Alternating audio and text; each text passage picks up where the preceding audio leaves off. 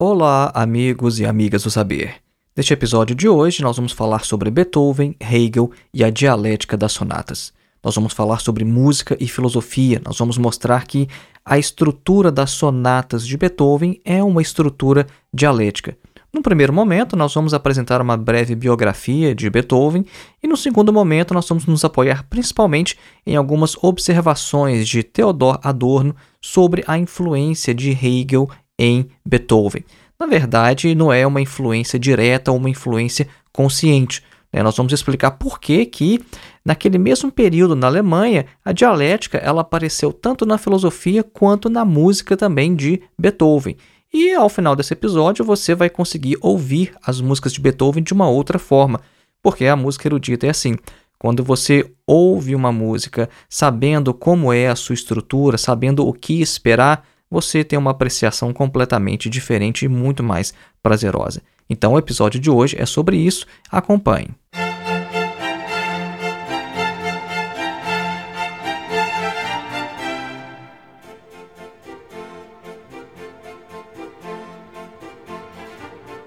Antes de iniciar, um breve recado. Faça sua inscrição em nosso curso de Introdução à Filosofia, dos Pré-Socráticos a Sartre.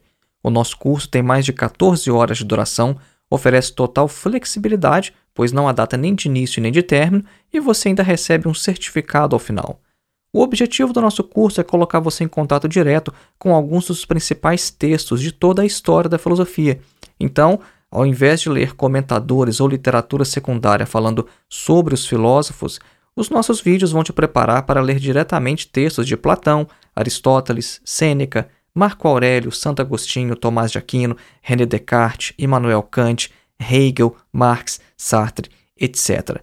Para mais informações, acesse o link que está na descrição deste episódio ou então o link que você pode encontrar em nosso site, que é www.filosofiaepsicanalise.org. O nosso segundo recado é que você pode se tornar um apoiador deste nosso trabalho através da plataforma Apoia-se.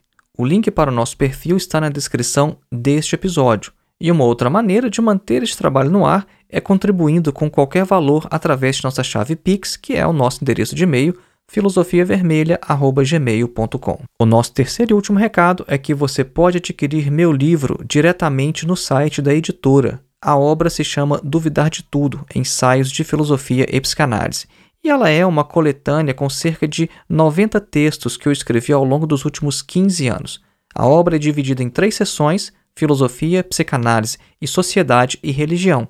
A maioria dos textos é de caráter introdutório e são a base desse trabalho que nós fazemos aqui neste podcast e também em nosso canal no YouTube.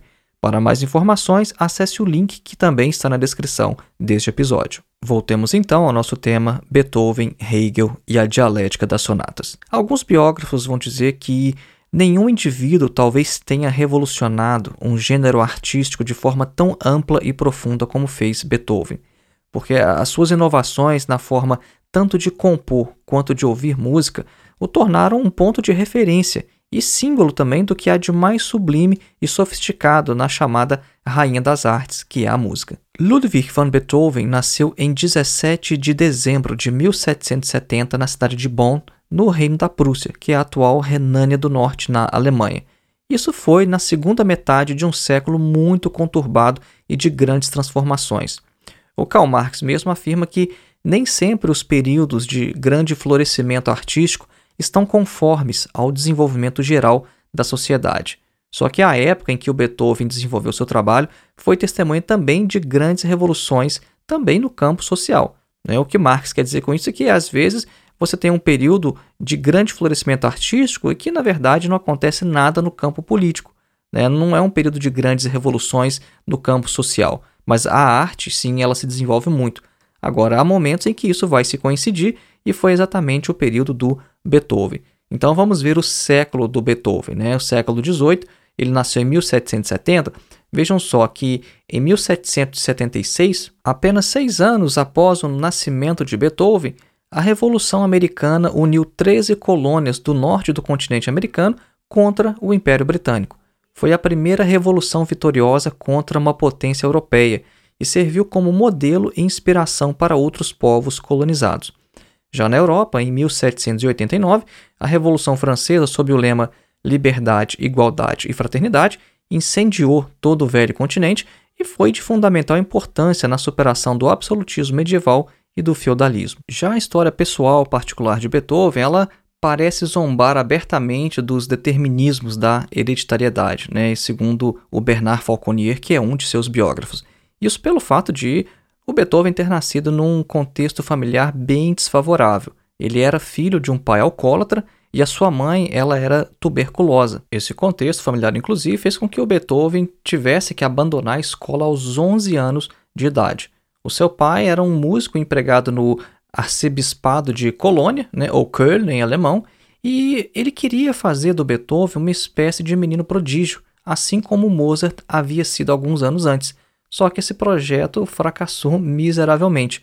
O Beethoven era apresentado como tendo dois anos a menos do que ele realmente tinha, mas mesmo assim as suas performances não impressionavam a nobreza. Inclusive, certa vez chegaram a dizer que ele não era nenhum Mozart. Então, seu pai, ao chegar bêbado em casa, por várias vezes tirou o pequeno Ludwig da cama de madrugada para treinar piano. Então vejam só, né? o Beethoven ele teve assim muitas razões para se afastar completamente da música quando ele crescesse, mas não foi esse o caso, não foi esse o seu destino. Imagine só, o pai chegando bêbado em casa de madrugada, acordando o menino e colocar ele para treinar piano. Bom, a gente poderia esperar que o Beethoven, quando crescesse, ele tivesse prazer em se libertar daquele instrumento que foi usado para torturá-lo. Né? Inclusive o Jean-Jacques Rousseau ele afirma isso em uma certa ocasião no seu livro Emílio, né? que a criança ela fica muito satisfeita, ela sente uma espécie de prazer aliada a um alívio quando ela se vê livre daquele dispositivo que era utilizado para torturá-lo. Por exemplo, se a gente usa muitos livros né, para torturar a criança, porque a criança ela percebe assim. Às vezes a gente está fazendo uma coisa boa, a gente tem toda a melhor intenção do mundo, mas a criança ela percebe aquilo de outra forma. Então, às vezes, isso pode dar resultado, como foi no caso do Beethoven. Ele cresceu e se transformou simplesmente no principal compositor de todos os tempos da história da música ocidental, mas a coisa poderia ter tomado outro rumo. Ele poderia ter tomado completa aversão à música e ao piano. De forma geral, a gente pode dizer que o Beethoven nunca foi um compositor rico. Né? A sua condição social sempre foi a de um gênio plebeu, como uma vez lhe chamou o compositor russo Stravinsky. Isso porque Beethoven escolheu não se empregar nem na igreja e nem com nenhum nobre ou então príncipe, como era costume dos compositores da época. Isso lhe trouxe, obviamente, algumas tribulações financeiras, mas lhe permitiu se manter de forma modesta e com a necessária liberdade criativa que ele precisava. Nós já afirmamos que Beethoven nasceu num século conturbado, num século de grandes transformações sociais, e ele recebia as notícias dos acontecimentos revolucionários, principalmente da França, com muito entusiasmo. Só que, como Karl Marx afirmou certa vez, a diferença entre os franceses e os alemães é que, enquanto os franceses faziam as revoluções, os alemães meramente especulavam sobre elas. Então, por isso, o Beethoven ele se mostrou impaciente diversas vezes pelo fato de ainda não terem acontecido revoluções na Alemanha. Inclusive, ele afirmou certa vez que, enquanto os austríacos tiverem sua cerveja e uma salsicha, eles não vão se revoltar. Nesse momento, a gente pode traçar o primeiro paralelo, a primeira coincidência entre Beethoven e todo o idealismo alemão do qual Hegel faz parte, que é essa questão da revolução, que é essa aspiração revolucionária. O próprio Hegel afirmou que o idealismo alemão é a revolução trazida ao pensamento, a revolução trazida ao conceito. E isso aparece também nas obras de Beethoven. Vamos lembrar mais uma vez que nós estamos falando do mesmo período histórico. Nós estamos falando de século XVIII. E uma grande coincidência é que Beethoven e Hegel nasceram no mesmo ano, em 1770. Logo, as aspirações revolucionárias do homem Beethoven se fizeram sentir também em sua obra. E vejam só, isso aqui é uma coisa interessante, né? Quando a gente fala assim, olha, a revolução aparece na obra de Beethoven, isso mostra que a obra de Beethoven, muitas de suas músicas são para chocar. Elas trazem ali, elas expressam na música um conteúdo revolucionário. E aqui a gente aproveita um breve, fazendo um breve parênteses para lembrar o seguinte: a música clássica não é de maneira alguma música para relaxar. Essa é uma incompreensão muito comum em relação à música erudita de forma geral. Né? Vejam que a finalidade de nenhum tipo de obra de arte é essa. Né? A obra de arte não é feita para você relaxar. Né? Um, você relaxa com uma massagem, com uma outra coisa qualquer. Às vezes pode até ter músicas que são feitas com esse propósito, mas não a música artística, não a música erudita. Né? E isso fica ainda mais evidente, né? o fato de que a música do Beethoven não é música para relaxar, quando você vai apreciar várias de suas composições que tinham o efeito de chocar mesmo. Então vejam só, vamos tentar relaxar ouvindo os primeiros compassos que são muito vibrantes em sua quinta sinfonia, por exemplo. É, esses primeiros compassos, eles de tão imponentes, receberam o nome de O Destino Batendo à Porta. Essa sinfonia, que é uma das mais conhecidas de Beethoven, ela trata da Revolução Francesa e todos os seus principais temas foram extraídos de canções revolucionárias da época. Então vamos ouvir agora os primeiros compassos da Quinta Sinfonia de Beethoven. Você com certeza já conhece, talvez não pelo nome, mas você vai reconhecer imediatamente. E tenha em mente o seguinte: o que você vai ouvir agora é uma referência à Revolução Francesa.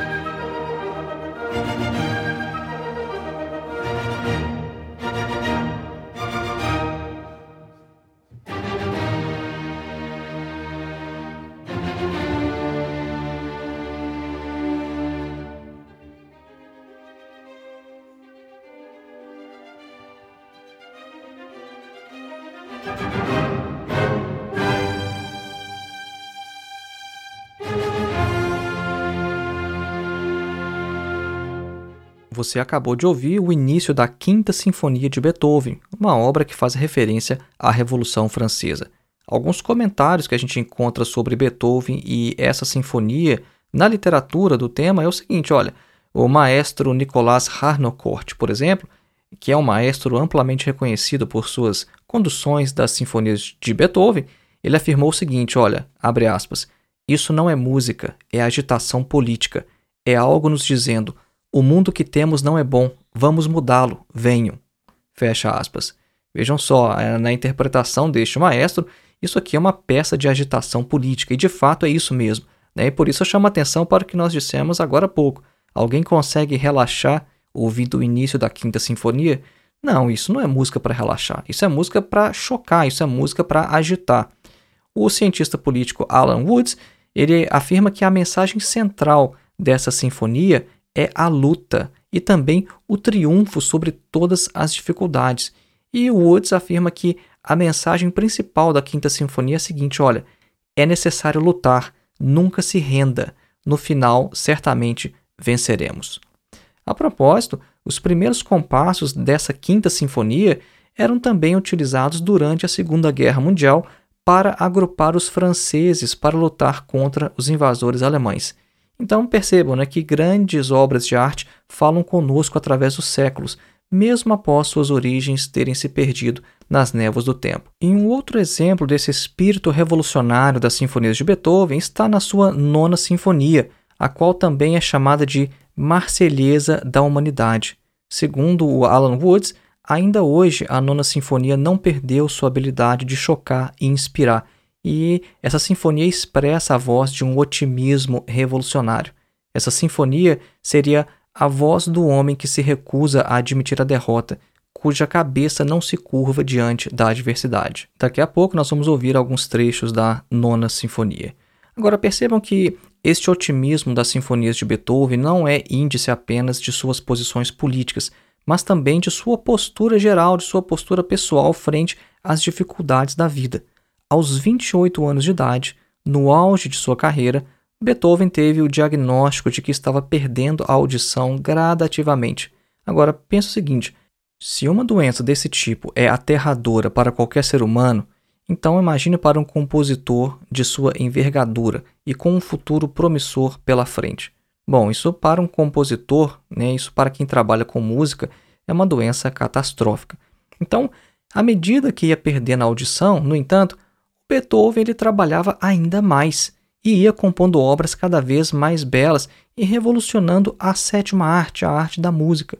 Então, no ano de sua crise mais devastadora, que foi por volta de 1802, ele compôs então a grande sinfonia chamada Heróica, mesmo Beethoven estando à beira do suicídio. Não se sabe exatamente quando Beethoven ficou totalmente surdo. Agora, se a gente acompanhar o cálculo de um de seus biógrafos, que é o Bernard Falconier, né, segundo o qual o Beethoven já estava completamente surdo em 1818, então a nona sinfonia, que só foi finalizada em 1824 e que é considerada quase universalmente como a sua maior obra, pois bem, a nona sinfonia foi composta com Beethoven não ouvindo praticamente nada do que ele estava fazendo. Interessante é que a nona sinfonia ela se tornou em 2001 a primeira obra musical considerada Patrimônio da Humanidade pela Unesco. Então vamos ouvir então alguns trechos da Nona Sinfonia, a qual foi composta possivelmente com Beethoven não ouvindo nada do que estava fazendo.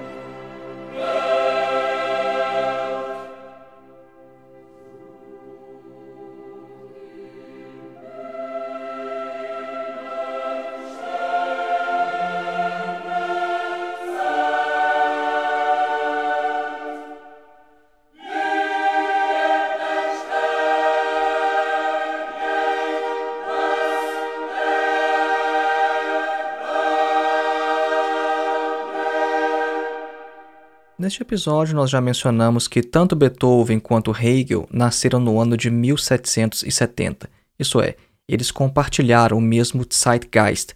E Georg Lukács, o filósofo húngaro, afirma que no período do idealismo alemão, a dialética estava no ar.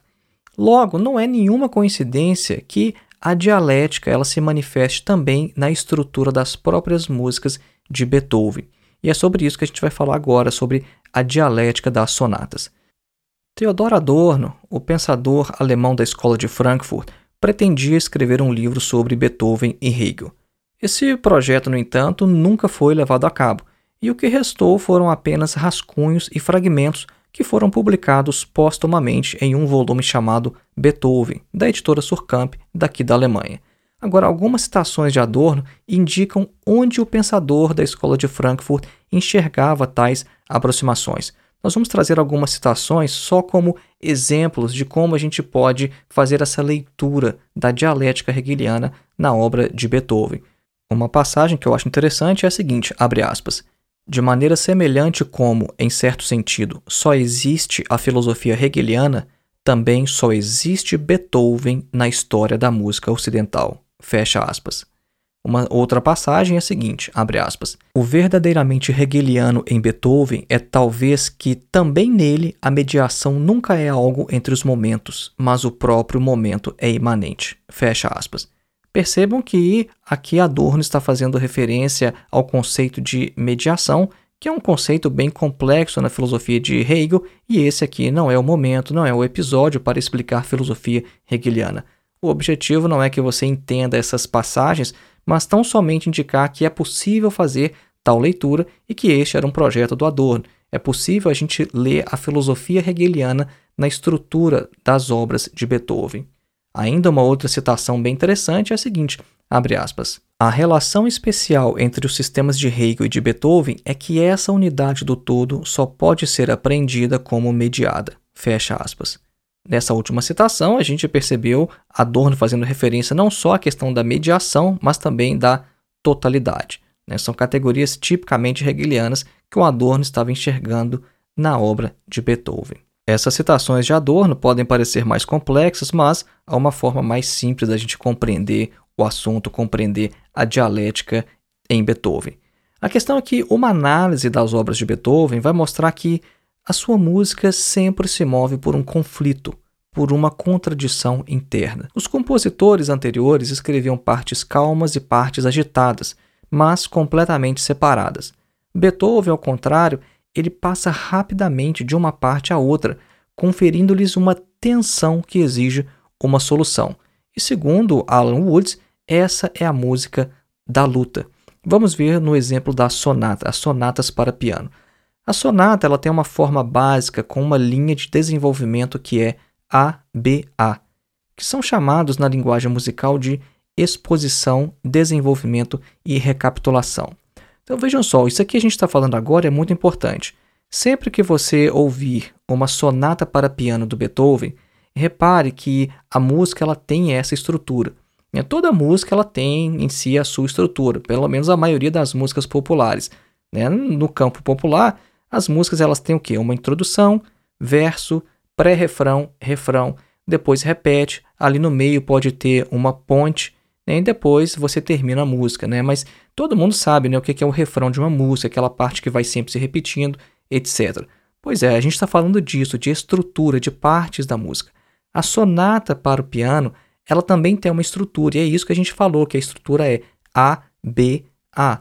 E, ou seja, o primeiro A quer dizer exposição, o B quer dizer desenvolvimento e o último A quer dizer recapitulação. Isso quer dizer, parte-se de um tema A, passando por B e retorna-se a A, mas em um nível mais elevado. E segundo Alan Woods, isso é um conceito totalmente dialético, é um movimento através da contradição e da negação da negação. Então, usando termos filosóficos mais simplificados, que não são exatamente hegelianos, seriam a tese, a antítese e a síntese. Ou seja, ABA na sonata para piano é como se fosse tese, antítese e síntese. Agora, compositores como Haydn e o Mozart já tinham composto várias sonatas, então essa forma não foi uma invenção do Beethoven. Agora, a inovação que ele trouxe é que até então a forma prevalecia sobre o conteúdo, mas agora o real conteúdo da obra finalmente emerge, mostrando o mais sublime exemplo de unidade dialética entre forma e conteúdo. Vamos fazer agora uma breve pausa musical ouvindo uma das sonatas para piano de Beethoven. Essa sonata é chamada de Appassionata.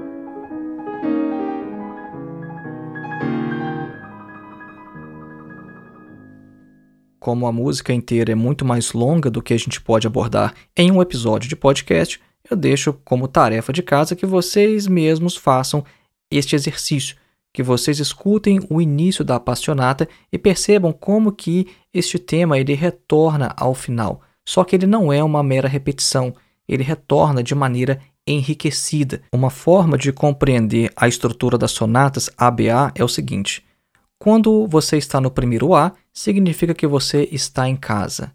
Né? Você está tranquilamente na sua residência, no seu lar. B significa que você saiu de casa e você está passando por uma aventura. E nessa aventura você vai passando por inúmeras situações, experiências e você vai enriquecendo a sua consciência. E o último A da estrutura ABA significa que você voltou para sua casa só que quando você volta, você não volta o mesmo. Você volta muito mais enriquecido. Você traz muitas experiências na bagagem. Então você é uma consciência com muitas experiências, você é uma consciência enriquecida. Este é exatamente o conceito hegeliano de Aufhebung, por exemplo. Nós já mencionamos no nosso episódio aqui no podcast sobre Hegel que Aufhebung é exatamente isso. Você nega algo, você conserva e você o eleva a um nível superior.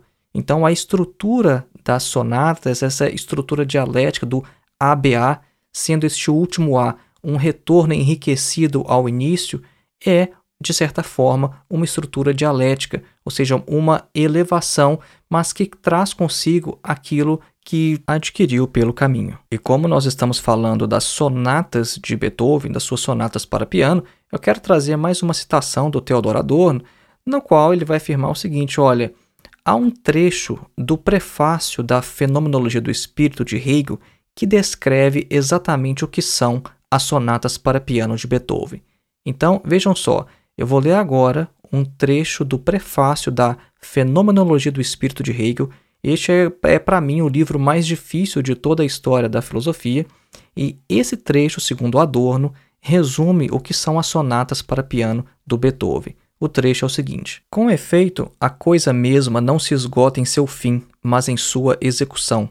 Nem o resultado é o todo efetivo, mas sim o resultado junto com o seu devir. O fim para si é o universal sem vida, como a tendência é o mero impulso ainda carente de sua efetividade. O resultado nu é o cadáver que deixou atrás de si a tendência. Igualmente, a diversidade é, antes, o limite da coisa. Está ali onde a coisa deixa de ser, ou é o que a mesma não é. Fecha aspas. A vida de Beethoven ainda tem muitos episódios envoltos em lendas, mas continua mesmo assim a despertar grande curiosidade. Nas últimas décadas, diversos filmes, biografias e documentários fizeram novas leituras de sua vida a partir de novos ângulos. Agora, isso é óbvio, né? Como que a gente não iria querer conhecer o espírito capaz de criar obras tão belas como a Sonata número 14, que é popularmente conhecida como Sonata ao Luar? Ou então, como é que a gente não quer conhecer quem é que foi aquele indivíduo capaz de criar uma obra tão bela como a Nona Sinfonia? É, mas a questão é que o homem foi embora e permaneceu a sua obra. E ainda é a sua música o que ainda tem muito a nos dizer. Beethoven, assim como outros grandes artistas e filósofos, sabia que estava escrevendo para a posteridade. Então, quando alguns pianistas eh, lhe diziam que a sua música era muito difícil de executar, o Beethoven respondia o seguinte: olha, não, não se preocupa não, isso aí é música para o futuro. E mesmo dois séculos depois, essa música continua sendo música para um futuro. Uma música que nos diz, entre tantas coisas, que é preciso não se curvar diante das adversidades, que é preciso encarar os desafios com otimismo revolucionário e prosseguir na luta por um novo mundo. Nós vamos encerrar este episódio ouvindo a Pathétique, uma das sonatas para piano mais belas escritas por Beethoven. Lembrando mais uma vez, faça sua inscrição em nosso curso de Introdução à Filosofia. O link para o nosso curso está na descrição deste episódio ou então em nosso site www.filosofiaepsicanalise.org. Contribua também com a existência deste trabalho sendo um dos nossos apoiadores através da plataforma Apoies ou fazendo uma transferência de qualquer quantia através de nossa chave Pix, que é filosofiavermelha@gmail.com. Afinal de contas, uma internet com a presença deste trabalho do Filosofia Vermelha é uma internet um pouquinho melhor do que uma internet que não conta com a existência desse trabalho. E lembrando também que o nosso livro está disponível diretamente no site da editora. Para mais informações, acesse o link que está na descrição deste episódio. Um grande abraço e encerramos com Beethoven.